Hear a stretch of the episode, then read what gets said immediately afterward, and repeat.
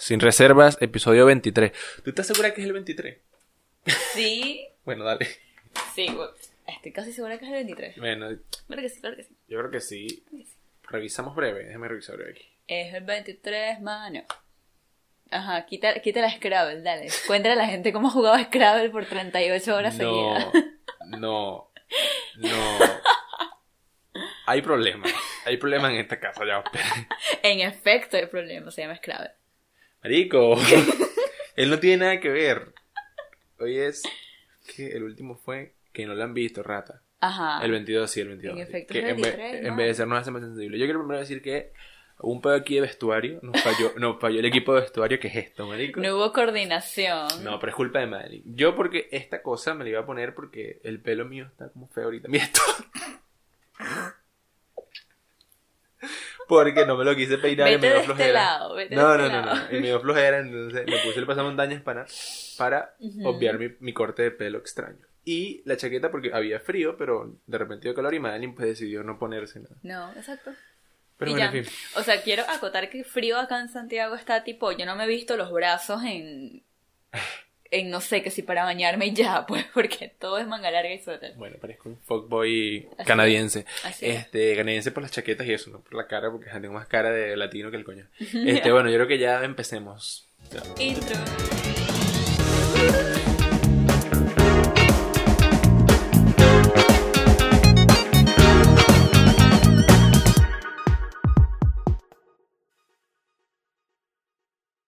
Mi nombre es Freddy Y mi nombre es Madeleine. y esto es Sin reservas. Podcast, episodio 23. Episodio 23. Ok, hoy va a haber un problema porque son las 4 y media de la tarde, esto se sube hoy mismo y lo estamos grabando a esta hora. Mientras esto se renderiza, mientras esto se sube, mientras tal, probablemente esté subido a las 10 de la noche.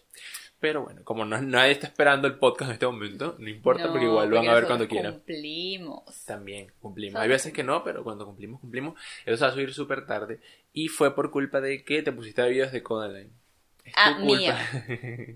Lo que pasa es que yo encontré, o sea, yo ya había escuchado Codaline hace tiempo y me han gustado un par de canciones, pero encontré que hacen canciones que cantan como en vivo en las calles de varios países, que si en Yakarta, que si en Portugal, que si en Varsovia y tal, y se escucha genial porque es un audio Sí. en vivo, ambiente así, se oye brutal. Entonces se lo mostré a Madeline y Madeline cayó en un hueco conmigo y antes de grabar nos pusimos a ver videos de Codaline cantando en las calles. Y pues tal vez duró aproximadamente una hora. Así Exacto. que. Además Bueno. que estamos investigando sobre el tema porque el tema de hoy es interesante, que es de la serie, el segundo Sí. capítulo de la serie, pero también siento que eh, me voy a excusar con anticipación porque es muy probable que no toquemos muchas películas o muchas cosas Exacto. que, o sea, que, que sean significativas para, para el cine LGBT, pero igual Claro. eh, vamos a hacer lo que sabemos porque igual aquí en este podcast venimos a hablar paja. Así es. Entonces, no sé, introduce el tema, Madeline, y le damos play a esto porque está interesante. Además que es cine y nos gusta el cine, entonces, Ok, este es, este es el segundo episodio de la serie. ya lo dije. Sí, no. Es que me. está como, estoy como con el 23 o el 22. Ok. Entonces, este es el segundo episodio de la serie. Ok, la serie Pride. Y hoy nos vamos a dedicar a el cine LGBT. Que es súper valioso y tiene una historia súper valiosa, obviamente, para el entretenimiento mundial. Mm. Pero obviamente tiene que ver bastante con cosas que han sido omitidas. Y pues que es solo hasta los últimos años donde de verdad se han reflejado en la gran pantalla eh, historias reales. Ok. que algo interesante, Ajá. antes que siga. En el video pasado dijimos eh, que el, el día del Pride era el 27 y es el 28 de junio. Sí. Corrección. no Corrección. sabía. Lo otro es que dijimos que Stonewall había pasado en 1972 y fue en el 69. si no me- Exacto. O sea, datos que, Nos disculpamos. exacto, por favor, no somos expertos en historia tampoco. Exactamente. Tiene, creo- tiene que estar claro que somos dos carajos Exacto, que hablando ahí. simplemente... Ajá. Paja. ¿Es culpa de nosotros? Sí. ¿No, ¿No es un problema? No. Pero porque no investigamos, ¿no? Entonces, ¿es culpa nosotros? Sí, pero no es un problema, no, porque aquí estamos hablando paja. Y si usted quería saber, usted buscaba. En fin, las películas eh, las han omitido mucho tiempo, algunas veces, otras no. Y hoy en día es que como que ya se ha visto, se ha reflejado un poco la comunidad LGBT más en el cine, porque muchas marcas, muchas empresas quieren ir en pro de las cosas nuevas, de la, Claro. la inclusión, porque es lo que más vende, pero también porque hay mucho, se le ha dado mucha oportunidad a actores o directores que quieren también ofrecer sus historias de que son muy buenas, como la que hemos visto en los últimos años, porque ya vamos a hablar de eso. Pero como Mali siempre le da historia, echa el cuento de qué ha pasado con el cine LGBT, porque tienes un dato de los datos 20 que, que sabes, que ahí Sí. debatimos un poquito, sé cómo fue, qué fue lo que pasó. Ok, bueno. eh, también, por ejemplo, bueno, ya vamos para eso, ¿no? Sobre... Sí. quiero hablar de cine. Ocupaste toda la, la premisa en dos minutos. pero quiero hablar de cine. Ok, pero ya vamos para allá. Pero, o sea, algo que también como que tiene que ver con esto de que la- se están así, se están viendo más películas LGBT y todo eso que en realidad o sea, se está viendo todavía como que un 1% del cine es LGBT todavía, pero creo que más allá de que es porque se nos queremos montar en la ola mercadotécnica de la plata, es que se le están dando, o sea, las productoras son las que buscan plata, ¿no? Pero obviamente hay un montón de creadores audiovisuales y de directoras y de guionistas que quieren reflejar historias reales de la gente, de la comunidad, y pues que nada, obviamente ahorita se le está dando la plata para hacerlo. Entonces, pero obviamente eso nunca, casi nunca fue así, se está viendo, se puede decir como del 2005 para acá, del incluso de los 90 para acá, porque antes pasaba que yo había leído, yo era de las que había leído alguna vez, que tipo en los años 20, algo así, el cine LGBT, entre comillas, era como, era mucho más común, eh, tipo pre-años 20, y luego hubo obviamente todo un blackout, todo una cosa que se lo metieron debajo de la alfombra como hasta los años 60, 70, que fue todo después de Stonewall. Pero ¿qué pasa? No es que tipo en los años 20 se hacía cine LGBT, o sea, sí había películas donde veías mujeres besándose o hombres besándose, había romances, pero ¿qué pasa? Es que se hacían o se, o, o- o se, se reflejaban de cierta manera en la que esta gente obviamente era ridiculizada, en que eran como caricaturas, eran villanos, eran gente mala, y que, ¿qué pasa? En el cine mudo, durante la época del cine mudo, una vez hubo el boom de, del cine y todo el mundo iba al cine, luego pasó que tuvo como una especie de caída en público, pues la gente ya casi no iba al cine y las productores empezaron a hacer como, tenemos que hacer cosas que impacten. Cosas depravadas de homosexuales. Exacto, tenemos que mostrar pornografía en el cine. Pornografía, dos tipos besándose. Dos mujeres besándose, exactamente. Entonces, obviamente no lo veían desde un punto de vista, ah, no, si esto es normal, esto está bien, sino que se veía desde un punto de que tenemos que mostrar cosas cochinas para que la gente tenga que venir acá a ver nuestras películas. Lo cual es absurdo porque mostraban ese cine que, o sea, historias muy tontas, o sea, y le ponían como, wow, qué Claro. asqueroso. Y la gente ahí ofendida porque obviamente eran años homofóbicos a- al 100. Exactamente. Que incluso tú dijiste, bueno, lo que más mencionó ahorita, lo de la ley esta que, pro- que aprobaron para no mostrar estas cosas, como para ponerle stop a esto. Pero eh, que también mencionaste algo interesante y es que eh, Chaplin, un- una película donde se vestía mujer, también la censuraron, algo así. Claro, porque a partir, no estoy segura de qué año, pero estoy segura que fue en los años 20 o en los años 30, se lanzó en Estados Unidos el código Hayes, que era un código que buscaba como El código censurar. gay, no el código gay. Exactamente, el código Hayes. Hayes. No tiene que ver con gay. No, no es código gay, es código Ah, Hayes. No, por si acaso, que hay que asegurar, hay gente que no sabe. Claro, como Freddy. El código gay, ajá. ok, el código Hayes, que se supone que era una especie de censura total de todas las cosas que, eh, eh, películas que podían mostrar cosas pobres moralmente o de, de moralmente depravadas como la homosexualidad o incluso no estoy segura si hasta cierto tipo de violencia, lo cual es absurdo porque una de las mejores o de las primeras películas estadounidenses que salió fue El nacimiento de una nación que era el Ku Klux Klan matando a los negros. En serio. Sí, ese fue, y lo, todavía lo sostienen como el gran avance del cine norteamericano, que es el, el nacimiento de una nación. y Qué bueno, loco. ¿Sabes que hay que hablar, hay que hablar en un capítulo de historia del cine? Porque hay muchas cosas interesantes que contar. Y Exacto. además somos así como burdos de aficionados a eso. Pero entonces, lo cierto es que en mucho tiempo no se iba a terminar un punto, pero Eso que, o sea, el código Hayes como que ya, eso fue donde se metió toda esa clase de cine y de representación de alguna clase de, de homosexualidad en una gaveta y pues más nunca se usó. Y ahí entró lo de Chaplin, que bueno, Chaplin hizo una película que se vestió de mujer y toda la gente que hizo eh, películas vestidos del otro género las quitaron y las quemaron las cintas pues porque O sea, hubo una censura horrible de toda esta cosa y fue, obviamente fue un golpe porque, ajá, no sé, pues no, no- no se mostró nada en, ni- ningún momento de eso. Lo que sí es que, y por lo que leímos y estamos juntos cuando leímos, porque a veces leemos juntos, no solo lee ella sola, este que después de lo de Stonewall del 69 fue que se empezaron a mostrar películas un poco más pro LGBT. Sin embargo, todavía, todavía... Se mostraban pero con ciertos eh, Estereotipos. chimbos o con ciertos eh, estigmas chimbos de, de lo que es una persona homosexual o una, Claro. una mujer lesbiana o un hombre gay y lo mostraban burda de chimbo. Por ejemplo, los gays eran villanos o cosas así como tú dijiste. exactamente sí Fueron muy pocas, creo que tú mencionaste una, Voice, no sé qué. Eh, bueno que la primera película LGBT como seria que, se sal- que salió en Estados Unidos fue en 1970 se llamaba The Boys in the Band que era sobre, o bueno, reflejaba esto, que por una parte como que lo lavaron mucho porque fue como una re- un reflejo bastante certero de las, o más certero de las realidades que vivían los hombres gays y bisexuales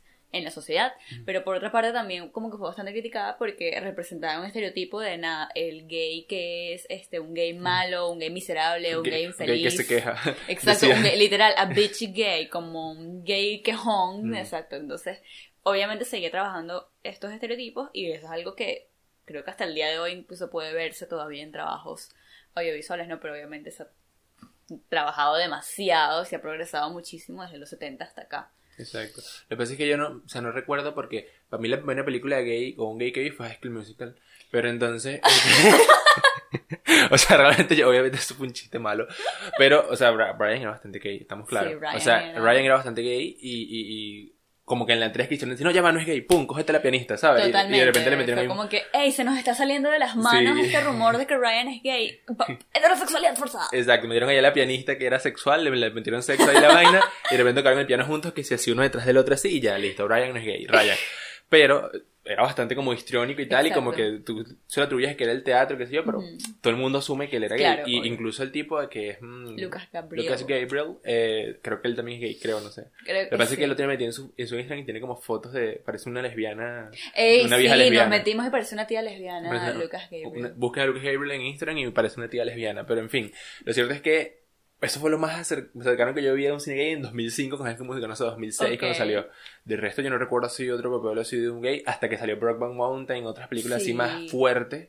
Exacto, más. O sea, yo que empecé a conocer el cine ya en la universidad cuando empecé a estudiar audiovisual, que me con- conecté con amigos que les gustaba el cine y hablé de películas, bueno, contigo.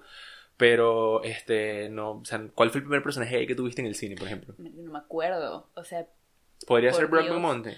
no, me acuerdo que había una serie que se llamaba Willy Grace, eh, que era buenísima y me encantaba. O sea, yo veía esa serie todos los días y el personaje Will era gay. Y eso fue como la primera vez que como que yo vi un gay tipo tan como normalizado en el sentido de que te lo, te lo metieron ahí en la programación sin ser un gay estereotipado, histriónico, colorido y todo eso, sino que era, una- un hombre gay ya, o sea, Mm. ¿sabes? No tenía como este estereotipo de locura que siempre tenían, venían teniendo los gays en la televisión desde hace tiempo. Ese fue como el primer gay que yo recuerdo haber visto. Me parece que también, ajá, es otra cosa que hay que hablar de, estamos hablando netamente de cine, pero también, o sea, lo que queremos tocar es como lo audiovisual, o sea, también series o documentales o algo, lo que pasa es que creo que una de las cosas donde más he visto reflejados gay que yo recuerde es en reality shows, pero a veces los reality shows son muy falsos y siento yo que son guionizados y ahí también Sí. Ponen todo muy absurdo, por ejemplo, una serie que yo veía burda, una serie, no, un reality show era Next en MTV, todos lo vimos, que en su principio era como parejas que buscaban, parejas heterosexuales, pero en un, un punto en que sacaron parejas gays. Sí, exacto. Gays, hombres buscando hombres o mujeres buscando mujeres. Y fue también un poquito, creo que eso es 2000 y algo, o sea, no es para acá tampoco. No, pa' eso acá. es como 2005, recuerdo que Por Next eso. era como 2005, 2006. Súper viejo, pero entonces los papeles que les daban a los tipos, porque todo era guinis obviamente, eran tipos que sí, sí, yo me la paso, no sé, yo me pinto las uñas mientras escucho My Sí. Chemical Romance y tal, ¿sabes? Algo así, era como así. que me encanta un pene gigante. Exacto, era- eran así además ese tipo de como muy estereotipado de... Claro, una nasty. caricatura de cualquier persona que tipo no ha tratado con un gay nunca y Exacto. como que, ah, sí son, vamos a ponerlos acá en MTV. Exacto, creo que eso fue la primera vez que ve así, después uno Lucas Gabriel en High School Musical, Troy en High School Musical 2. Marico, Troy en High School Musical 2 es, Rudo, es- es el rudo. personaje más gay cuando se canta Baron, Baron It. Bet on it. sí, Esa vaina que se va por el monte, sí, tas, tas, tas. Creo que ahí Lucas, eh, Lucas, eh, Zac- Efron salió del closet un pelo. Claro, yo creo que eso fue como una alegoría a de verdad tratar de liberarte. O sea, yo creo que Troy, más allá del el problema de a qué universidad ir, está luchando con Claro. bastantes O cosas. sea, porque es que tenía a Gabriela fastidiándolo, tenía a Sharpay fastidiándolo, y coño, él quiere estar Dijo- con Chad. Exactamente, dijo, ¿saben qué? Me cansó de las mujeres. Y, Y se fue para el monte. Entonces, pues, en, la, en la 3, otra vez, como lo pusieron muy gay, en la 3 lo pusieron así super fuckboy y tal, y bueno, Sí. volvió a la normalidad. No sé por qué hablamos tanto de film musical, creo que es porque estoy obsesionado con eso, pero Sí. no importa, es otro tema. Lo cierto es que la película como que yo recuerdo, capaz no hay otras, pero la que yo recuerdo que fue más como que generó más impacto, sí, fue Brokeback Mountain, Sí, porque además claro. fue muy tomada en cuenta por la academia, que tuvo varias nominaciones, no ganó mejor película, se la quitó, no me acuerdo cuál, Crash, una película que hasta el día de hoy nadie sabe de qué demonios es trató Crash. absurdo, y creo que tampoco ganó, o sí ganó mejor director. Lo que pasa es que Creo que, creo que Ang Lee se llevó mejor director. Yo también creo. Entonces fue como tomada full en cuenta y eran nombrados actorazos como Jake Gyllenhaal y Heath Ledger. Marico arrechísimos y una Michelle película Williams brutal también. que además es una historia dramática terrible. O sea, es demasiado... Es una película muy buena. O sea, Exacto. lo, lo que me da rabia es que mucha gente usa esta película porque en español, bueno, se quedó en la montaña, para el que no sabe. montaña. Mucha gente la usa para, para joda. Pues. Para, sí, y está totalmente. bien, tú la puedes usar de joda lo que tú quieras. Ay, sí, dos tipos, ah, vaqueros en la montaña y tal. Pero, coño, vela, porque la película es muy arrecha. Es increíble. Es muy buena, Es increíble. es súper dramática, súper triste y es una película que vale la pena ver. Siento que, Totalmente. siento que totalmente es como una un antes y un después en el cine LGBT quizás Sí. para ese momento, porque ¿qué año es? ¿2006? 2000. 2005 es Brokeback Mountain. Voy a buscar aquí mientras tú hablas de Dale. Brokeback Mountain, que es tu película favorita en la vida. Totalmente, o sea, Fuera de Juego es una de las películas que de hecho me hizo ver el cine de una manera completamente diferente. Esa fue como la época en la que yo de verdad me empecé como a invertir en el cine. Hmm, Y 2005. 2005. Entonces, ¿qué pasa? Yo veo, yo obviamente como que escuchaba Cerdo en la Montaña, pero yo ni idea de que era, o sea, sabía que era una película y yo la- conocía o conocía el término solamente del el chalequeo que se armaban los varones del salón. Exacto. Entonces era como, ah, ok, ni, o sea, ni idea, no le paré hasta que por fin vi la película. Y para mí me, o sea, me cambió la vida esa película, es una de las mejores películas que he visto en mi vida completa y la puedo ver, o sea, puedo ver Brokeback Mountain desde cualquier minuto, en cualquier televisor que la estén pasando y yo me siento a verla y lloro. Échale bola, ganó mejor guion adaptado, mejor director y mejor música original. O sea, si tú ganas mejor dirección y ganas mejor guion, es muy poco probable que no ganes mejor película. Ah, pero adivinen por qué no una mejor película. porque era una película de gays. Obviamente, para este tiempo estaba mal visto todo esto porque la gente es homofóbica. Pero, marico, o sea, es demasiado recho que gane mejor guion adaptado y mejor director y no gane mejor película, ganó mejor banda sonora, mejor música original. En los premios BAFTA sí ganó mejor película y bueno, Ok. aquí un poco de vaina. Globos de Oro también mejor película dramática, o sea, ganó todo menos los Ganó Oscars. todo menos los Oscars. Qué sí. horrible. Siempre los Oscars representando lo que está mal con, con las entregas de premios. Como que todo el Y- mundo está como, vamos. Y yo siento que en ese punto, eh, tanto Ledger como Jake Gyllenhaal, como se diga, Gyllenhaal, este, se, como que se catapultaron Sí, porque ellos venían haciendo papeles ahí como normalitos, pero de repente se lanzaron este drama así, fue como, Sí. damn, Daniel. Pero sabes algo gracioso que a mí siempre me da risa con Jake Gyllenhaal. Obviamente no estoy, no estoy diciendo que, ajá. Pero él hace eh, Secreto en la Montaña, que obviamente es un vaquero gay y todo esto. Eh, y luego creo que la película que salió inmediatamente, la película conocida que salió inmediatamente después de Broadway Mountain fue Soldado Anónimo, que él es que sí, un soldado en Irak, O sea, rapado, Así, pff, súper, súper, súper como heterosexual, así macho. es que había que rescatarlo. la Entonces él como que, ok, sí, me encantó Broadway Mountain, hasta el día de hoy amo Broadway Mountain, pero tenía que hacer algo para que no me metieran en el papel Sí. de, de gay bonito, delicadito, que fue, porque era demasiado cara bonita, pues. Sí, no, no, le, Entonces- le iban a meter ahí de lleno y- Sí. y, no. Y dijo, ¿sabes qué? Párala ahí. Sí, porque además en la película, new spoiler para quienes no la han visto, él es el que con- convierte al otro, ¿sabes? Porque es el que se le acerca. Ah, sí, total. Porque, loco, en esa película, dato importante para las personas heterosexuales como yo, Ajá. Anne Hathaway, Anne muestra, Hathaway. Anne Hathaway muestra su, su personalidad ahí y, loco, nunca lo había visto tan, tan plena. Este... Wow. Si eres heterosexual y quieres ver esa película, o no quieres ver esa película, te prometo que si esa escena te la va a cambiar Claro, el totalmente. segundo y medio de Anne Hathaway topless. Sí, es rachísimo. En fin, este, tápense. Este, lo cierto es que después de, de esa película yo no recuerdo otra así tan con, con una historia así como hasta que si Moonlight o hasta Exacto, Call Me By Your Name. Yo no recuerdo, probablemente haya más, no sé. Claro, eh, como de películas así como bastante icónicas en, el, en, en, en la comunidad LGBT, recuerdo que siempre ha estado Priscila, Reina del Desierto, que tiene que ver más como con drags y todo esto. Es una historia medio absurda, pero es genial y es como súper renombrada y súper conocida. Y también hay historias, hay una, hay una historia de un director coreano que se llama Wong Kar Kai, que es uno de los directores coreanos más conocidos, creo que después de Bong Joon-ho, después de Mm. todo este rollo de Parasite.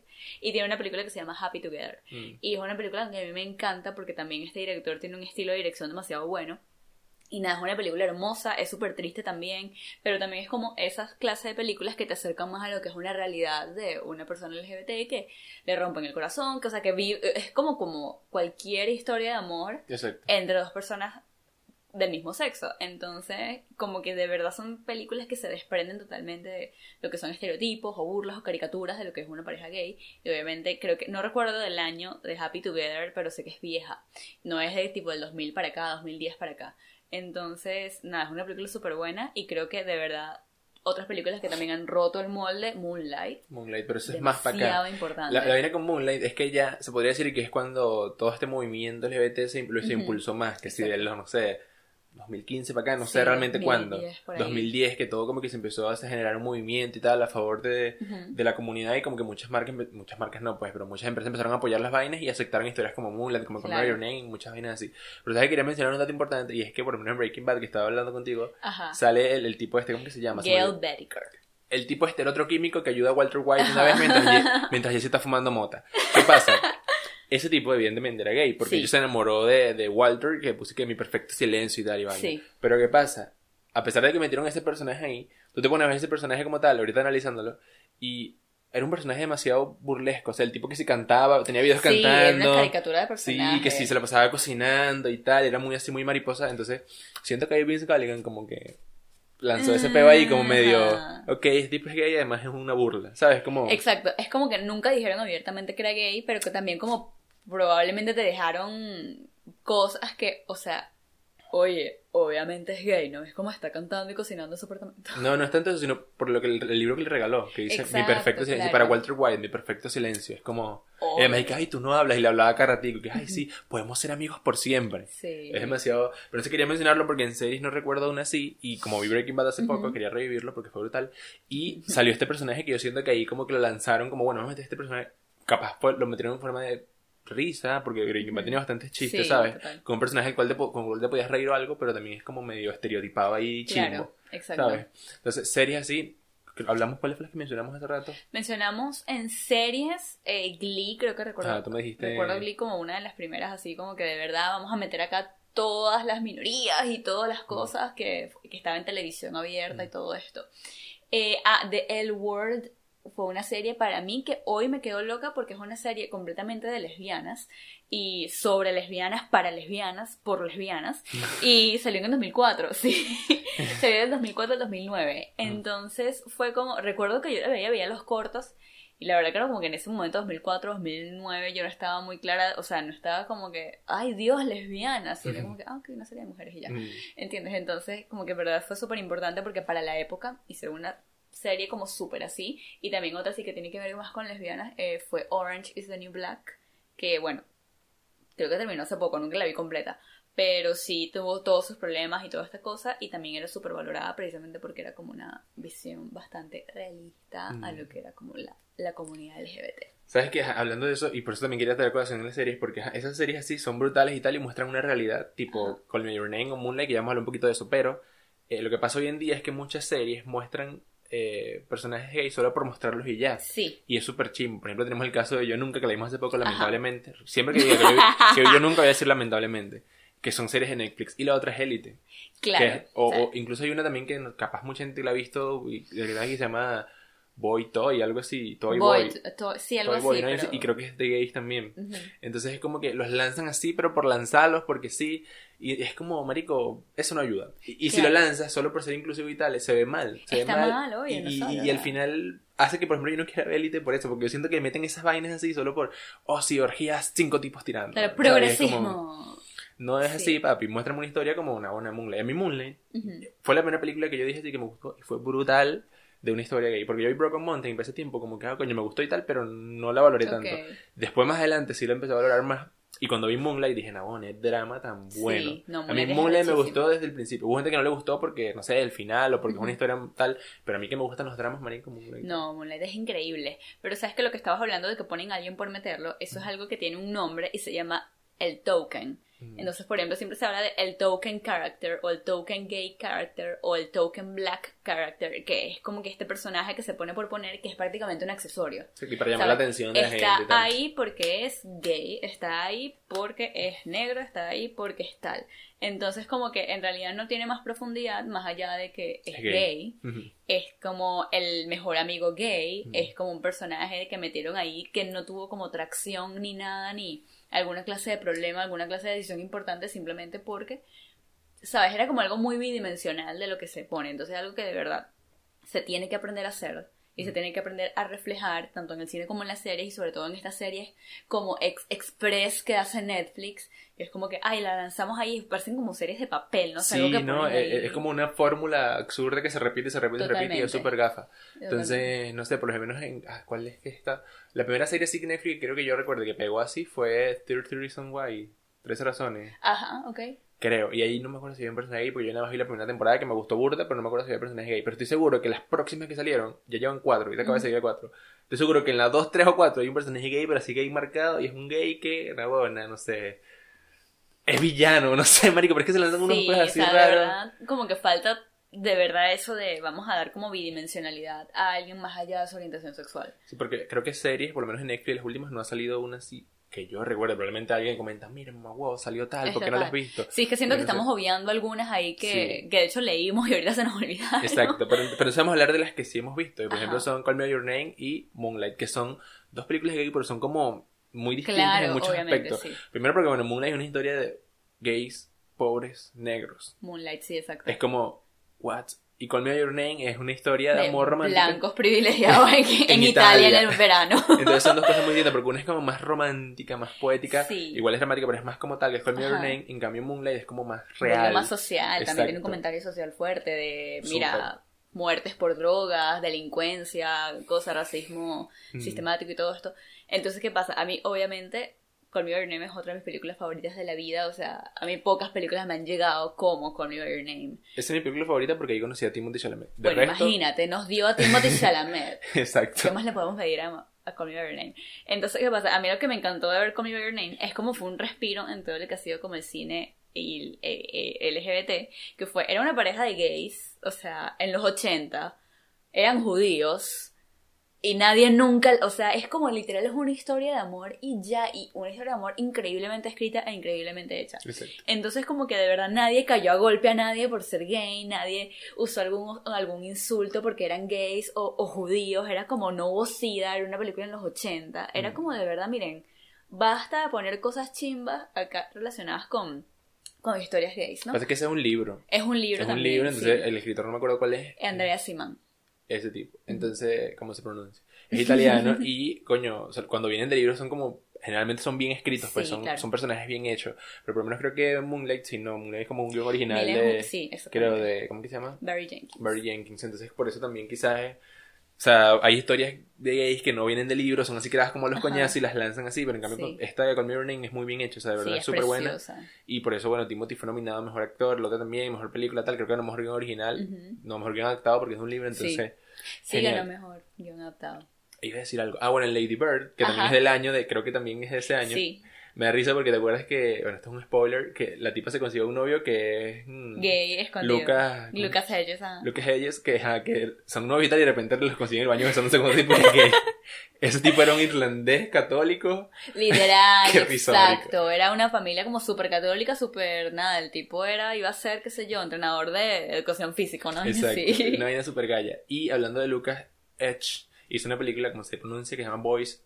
Boy Race. Esa Con también, Nicole también es heavy porque es una historia bastante real. Creo que es una historia real de un tipo Sí. que, que los papás lo meten en una vaina como para quitarle lo gay, ¿sabes? Y es una vaina así súper nabona donde los castigan, no les permiten ver la luz, vainas absurdas así que ha pasado y que pasa Sí. todavía.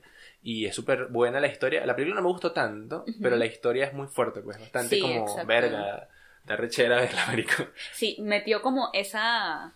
Coño, un sinsabor bien feo de, de toda esa historia de que nada, estaba metido en una. Porque el chamo era como hijo de una familia súper religiosa. Sí, era un pastor. El papá era pastor exacto. y el papá es mm, el de Gladiador, ¿cómo se llama? Russell Crowe. Russell Crowe, es uno de mis actores favoritos en la vida. Sí. Y es un, ahí está gordo, me da risa. Y el tipo era pastor y, ¿sabes qué? Te vamos a desgaysar. Exacto. Ah, y resulta que el tipo que estaba director en la vaina, en la vida real, terminó siendo casado con el que lo ayudaba. El ¿Sí? director- ¿Con el sí. que lo ayudaba? Sí, marico. O sea, ter- terminó que el tipo, el tipo que era súper estricto y que quería desgaysar a todos, al Sí. final resulta que también era gay. Bien. Pero estaba como en negación y tal, y por eso creó esa, esa vaina de gente desgaysadora. No sé cómo se diría. Claro, sabía que. Heterosexualizadora, no sé. Exacto. Yo sabía que al, al final terminó siendo gay y eso como Sí. que explicaba un poquito toda su, todo su odio Su reprimido que tenía y obviamente como que lo que odiaba del mismo lo odiaba en otras personas y por eso metía a niños que sí, en baños y- Sí. sin ver luz solar. Y los humillaba y, Y lo, tal. sí, horrible. Esta película también es recomendada full, porque también, ¿sabes que El capítulo vamos a hablar de recomendaciones. Ajá. O sea, yo empezaría a recomendar, coño, Moonlight. Sí, obviamente. Eh, creo que más Moonlight que By Your Name. Ok. O sea, quizás... Primero vean Moonlight. Exacto, si, si no estás acostumbrado a ver estas cosas y tal, las películas así y tal, y eres súper homofóbico. Este, eh, ve Moonlight, que capaz te puede gustar más que eh, Call Me By Your Call Me By Name. Your Name. Lo que pasa también es que Call Me By Your Name es más lineal y es más como un poquito más fácil de digerir que Moonlight en el sentido como narrativo. Mm, Porque sí. Moonlight es como, tiene, Tres a veces, actos. es bastante abstracto a veces y, y Moonlight como que a veces tiene también un final, que, o sea, tiene una escena que es como pura agua y música de orquesta, que es increíble, te llega al corazón, pero capaz otra persona es como que, bueno, y esta vaina que... Ah, bueno, pero Moonlight fue la, la del el, el super fail en los Oscars. Que, y que no, el ganador es La La Land. Y los de La La Land celebrando montajes. Y que no, no, disculpen, un error. Moonlight y los de La La Land. que- Marico, horrible. Que Liz Berry lloró con eso. horrible. Qué cosa más, o sea, Bueno. qué pena tan... qué tan Échenle grande. bola, échenle bola. Moonlight le quitó el Oscar a La La Land. Que Sí. La La Land ganó que sí, 10 Oscars, no sé cuánto ganó. Exactamente, sí. Y le quitó el mejor, la mejor película Ah. Sí, a, a La La Land, que fue también tremenda película, pero Moonlight. Pero Moonlight es que lo- yo siento que los dramas siempre son mejores que... Sí. A mí me gustan burdan los dramas, marico. Si es por mí que las películas todas las demás se acaben. Bueno, las comedias románticas también me gustan bastante. no, yo también, yo puedo vivir de drama por todo, por solamente por... Es por eso. Por- Entonces, lo otro es que lo que tú me estás diciendo de, de reality show, la que son cinco gays que le resuelven la vida a hombre. Queer Eye. Es un reality sí. show. Queer Eye a mí me encanta. Mm. O sea, he visto como una sola temporada, pero me encanta demasiado todo. O sea, la premisa, ok, es un reality show y es como guionizado hasta cierto punto y todo eso, pero es que cada uno de los personajes de, de los Fab Five son tan increíbles que de verdad provoca verlo y de verdad es como que ves un episodio que son súper cortos, duran como 20 minutos, 15 minutos, una cosa así. Y te provoca ver toda la temporada en una sola sentada porque de verdad es demasiado divertida, es demasiado graciosa y es súper lindo. O sea, al final de cada episodio literal quedas como, wow, mm, ¿qué es esta agua que sale de mis ojos? Porque es así, ellos como que son cinco, son cinco eh, gays que van a literal mejorarle la vida a un heterosexual. Bueno, no necesariamente un heterosexual, sino que simplemente un tipo que, Que necesita ayuda. Un carajo que está viviendo en el sótano de su mamá, comiendo pan crudo todos los días, comiendo chitos, no, ha- no ha tenido una cita desde los 14 años, entonces de verdad los llaman como que, amigas, por favor, Mm. rescaten a mi hijo. Y otro, otro también reality show que es muy popular y que creo que está en Netflix es el de los... los- RuPaul. el de los drags, ¿no? Sí, RuPaul's Drag Race, que es loco porque yo sabía de RuPaul Drag Race eh, desde pequeña, pues él tiene demasiadas temporadas, tiene como 30 temporadas, algo así. Y como que más nunca supe de eso, mm, como que lo ignoré hasta ahorita que de pan está súper pegado en las redes sociales y todo, y es súper importante y súper icónico. Pero sí, RuPaul's tiene demasiada trayectoria y es súper importante para, para toda la comunidad LGBT y para todo el mundo, por eso es que lo ha visto, porque es súper interesante. Yo no lo he visto y me parece chimo porque para sí siento que es súper divertido. Sí. ¿Cómo es el rollo? Es como que... Es como literal una, una especie de concurso de al final quién es el mejor drag. Como que, que Ok. hacen, hacen shows, eh, es como todo este rollo de que como que conviven y todo, es toda la, la, la competencia. RuPaul es como el drag mayor de todos los drags jamás existidos. este, y él es como el juez principal. Y pues nada, es una competencia de, de, de, de drags, de drag queens, en a ver como que quién es la mejor, quién se viste mejor y todo, quién hace el mejor show. Y pues bueno, eso. Lo que pasa es que el rollo con los reality show, y por eso que nunca los veo, es que generalmente son muy guionizados y son de mentira. Por eso no me gustan tanto. Pero si tú por un momento te metes en el mundo de fantasía de la magia y que todo lo que ves es cierto, lo disfrutas full. Por eso que quizás no... Cuando me hablan de reality show, marico, no he visto casi ninguno. Yo tampoco, me da No precisamente por eso. Pero al menos con este, eh, no, no como con este, sino como en esta etapa ya en la vida, estoy clara de que los reality shows no son reality, Mm. todas las Kardashians tienen guion, todo el mundo tiene guion, y pues simplemente es como un formato de televisión. Exacto. Y tú los, por lo menos, marico, en estos días vi el video donde se caga coñazo las Kardashian. Ah, donde le Que- pegan a la cara a Kim en, el, en la pared. qué mierda más fea. Así eso fue guionizado, se dieron tremenda mano, ¿viste? Ahí hubo un coñazo duro porque se ve que le dio su coñazo. Entonces no sé si... Porque también el rollo del reality show es que te dan situaciones. Ajá. Por ejemplo, dice, tú vas a competir contra este aquí. Échenle bola. Exacto. ¿Sabes? Y ahí se le echan bola, están compitiendo y ya sabe que van a competir, pero en ese momento capaz se dejan llevar. O ponte que lo dejan sin comer. Hoy no vas a comer para que se vea. Y hoy tú no puedes maquillarte, no sé qué, te gusta maquillarte. Entonces hoy se- están los dos obstinados y se cagan Claro. coño, ¿sabes? Entonces también como que se crean las situaciones así como forzadas. Sí, exactamente. Hay unos que les queda bien y otros que les queda mal. Entonces es lo que hay que ver ahí. Cada quien Obvio. deduce su forma. Claro, es como que la, ya como la fórmula de ver reality shows como adulto es como, bueno, mira, yo sé que estoy organizado, pero me, me dan demasiada risa o me encantan las situaciones en las que se ponen, pues, literal Sí. como una película o algo, me encanta lo que pasa aquí, me encanta la premisa de lo que se está haciendo, me lo calo. ¿Sabes qué? Me acordé, bueno, estamos hablando de cine, Netflix y todo lo demás. Marico, algo que hay que hablar y que me da rabia. Sale del tema, pero me da rabia. Y ya lo hablamos y hay que dedicarle unos minutos a esto. Lo siento en el corazón. Ok. La película de Edgar Ramírez en Netflix, marico. Mano, Está pasando algo ahí. Yo creo que, yo creo que podemos hablar en, en el episodio del domingo, tal vez. Pero me da rechera porque las están destruyendo. sí. Las están destruyendo y me parece que son un poco... No la he visto. No la he visto, por eso no puedo decir. Pero las están destruyendo, Vamos a pero... Sí, ojalá la veamos hoy para hablar de ella el domingo. Pero me da rabia porque la están destruyendo y siento que son un poco críticos, tipo Humberto, el de la universidad. Puros bichos así, marico, fracasados en la vida. no sé, pero es que, Iba a marico... decir yo como culo apretado, pero... No, fracasados de culo apretado, lo que sea. Pero, o sea, los tipos... Tú no le puedes poner cero a una película. O sea, la película, no sé si están, si están enterados, pero la película en Rotten Tomatoes tiene cero puntuación por la crítica. O sea, cero. Las películas de Adam Sandler, que mucha gente la odia, tienen más que esa película. Exactamente. Y yo no siento que tú una película le puedas poner eso, marico. Y menos una película que, coño, no sé, tiene que ser que se ven los cables, como una película de, de. Batman, que era así, no sé, que se veían los cables. Una de Suicide Squad, creo que se veían los cables. O sea, no entiendo cómo le puedes poner a una película. Exacto, no tiene sentido. Eso me da rabia porque ahí sale Edgar Ramírez y yo Edgar Ramírez, obviamente, todo, Edgar Ramírez, ícono del Venezuela, es nuestro verdadero libertador. Sí.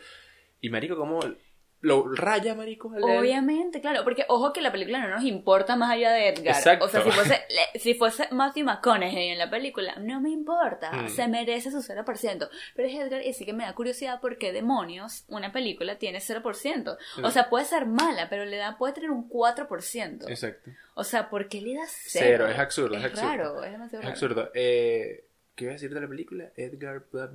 Ajá, la película se llama Los últimos días del crimen americano, algo así. Para que la busquen si no la han cual. visto. Y si la han visto, coméntenme, por, díganos por qué piensan que es mala. Igual siento que, bueno, esto es un abreboca para el próximo capítulo. Exactamente. El próximo lo vamos a hablar más a detalle, puede ser, creo que el domingo tal vez pueda hacer eso. y, y, y hablar un poco de Rotten Tomatoes, porque qué coño le pasa a los críticos de Rotten. Claro, Porque ¿cuál es de verdad, cuál es la vara? ¿Y quiénes, quiénes son los críticos de Rotten Exacto, Tomatoes? también. Primero que nada, es de verdad como, ah, sí, los miembros de la, la colección Criterion que están ahí, la que- academia. Yo creo que ellos agarran críticos de revistas importantes. Ajá. Pero, ¿cómo los cargan? Porque ponte que el director de esa película de Ramírez es, es un bicho, no sé, que lo- todos lo odian. Ajá. Entonces ellos agarran, bueno, vamos a agarrar, porque de repente hay cuatro críticos, después hay diez, después hay tal. O sea, ¿quién los va subiendo? Ponte que ellos suben primero los diez que pusieron cero al crítico. Sea, ya después los otros que vienen se meten a ver o van a las críticas y dicen, coño, yo no le puedo poner 30 a esta película porque mira. Exacto. ¿Sabes? Es como Voy a que- quedar, yo como que me gustan las películas malas. Exacto, no, bueno, vamos a ponerle 0, 0, 0, 0, 0, 0, 0. Marico, no es sé. muy raro, de verdad es una situación extraña que nunca, de películas malas que han salido, me parece raro que, Exacto. o sea, es un fenómeno para mí esto. Yo la voy a ver. Y les prometo que en el próximo capítulo vamos a hablar de eso. Porque me quiero, me quiero desahogar y quiero apoyar a mi pana Edgar, que marico. No, ¿qué pasa? Que además hablando, ya que estamos en el mes de orgullo, Edgar, todos sabemos que Edgar Ramírez es gay, o al menos bisexual, no sabemos. Entonces, por favor, Edgar, ya es hora de salir de closet. Estamos en 2020. Es tu momento, papá. Tú puedes. Aquí todos asumiendo que Edgar es gay. Exacto, de verdad es como ya una, una, Un secreto una voces. suposición que todos No, no, tenemos. o sea, yo he escuchado a gente del medio que lo ha dicho. La otra vez vi, por ejemplo, eh, el- eh, en Entregrados, Ajá. salía Miguel Manuel Ángel Redondo hablando con alguien también de ahí, no sé, alguien, un arquivatista, no sé, alguien que Ajá. te han metido en el medio que conocen Y a Edgar Ramírez. que- Yo como que, bueno, sí, Edgar, ya todos sabemos que tú eres gay, pero, o sea, como le dijeron que, bueno, sí, él, algún día va a salir, como le dejaron Ajá, ahí, exacto. ¿sabes? Pero se lo llevaron rápido porque como que tampoco Claro. pueden, es como que lo están sacando del closet forzadamente. Pero, marico, todo el mundo sabe esa mierda, vale. Bueno, estamos esperando, Edgar. Estamos esperando porque además eso va a ser, marico, va a ayudar demasiado a Venezuela a progresar. Totalmente, totalmente. Todo el mundo admira a Edgar Ramírez. Y si Exacto. Edgar Ramírez eh, dice que es gay, es como cuando Ricky Martin aún más. Como cuando Ricky Martin salió del closet. Chale bola. Que Ricky Martin era el sex symbol heterosexual que estaba ahí. Claro. Con sus vainas raras así. uh, uh, uh, pero con su tal ahí. Y. Claro, esto es como para el otro episodio, pero Exacto. y algo que yo siempre digo es como a la gente a la que se sorprendió que Ricky Martin saliera del closet, se declara gay. Era como ustedes no han visto todo lo que ha sido Ricky Martin en los últimos 30 años de carrera. Todo el historial de Ricky Martin. Exactamente, no, no lo han visto. Bueno, es lo de Ricky Martin y los, los símbolos gay lo vamos a para el último episodio Exactamente. de, de la serie. En el, en el siguiente episodio de la serie no sé qué vamos a hablar. Pero, Todavía no sabemos, no. pero pero en el domingo vamos a hablar de, de la película de Edgar Ramírez. exactamente. Así que nada, si usted quiere saber de qué vamos a hablar de la película y cuál es nuestra opinión, suscríbase al podcast, déjenos un comentario diciendo qué tal les pareció este episodio, síganos en las redes, pim pum pam, pim pum pam, po po po, sexo pornográfico no, por favor, no, nada de, de Maduro. de Maduro acá. Ajá. Un espacio libre, esa clase de cosas. Ay, está bien, está bien, a mí me gustaba eso. No. Ajá. Acaban de ver la primera censura en sin deseo. Sí, censura forzada. No me dejas Bueno, ser libre. pero lo que pueden hacer es eso, comentar, compartir, decirnos qué tal, cuál ha sido la mejor película LGBT que han visto, si han visto alguna y si no han visto ninguna, de verdad les, recomen- le- les recomendamos mucho las que acabamos de mencionar acá. Igual podemos dar una lista, como en el episodio Sí, pasado, vamos a dar una lista ahí en. Tanto en Twitter, vamos a hacer un hilo Ujú. y vamos a dejar una lista ahí abajo en los comentarios para quienes los quieran ver. Y no sé si poner como. Nada, como diferenciar a- para principiantes en el mundo. ¿Sabes lo que.? Creo que pueden ver cualquiera. Bueno, tampoco pueden lanzarse como porque si eres una persona que nunca lo ha visto y estás todavía medio cerrado a la cosa. Ahora ves con Your Name y te va a dar algo. No, pero tal vez deberían. Deberían. Bueno, vamos a la lista ahí. Vamos vez. a la lista ahí y ustedes pueden comentar también si alguna que no hablamos, otras que no. Claro. ¿Sabes? No sé. Claro, porque no tocamos, por ejemplo, en materia de series hay muchísimas que han sido súper importantes y que también han abierto el camino a, a sé que hay una que se llama Angels in America que también fue, fue súper importante para, para la comunidad LGBT. Entonces, como que sabemos que nos soltamos bastantes, así que pueden comentarnos. Sí, saben de alguna que nos saltamos. Exactamente. Bueno, sin más que decir, porque ya les dijimos que se suscribieran. Mi nombre es Freddy. Y mi nombre es Madeleine. Y esto es. Sin reserva. Nos vemos el domingo a la misma hora. Tal De vez, siempre. tal vez, por el mismo canal. Adiós.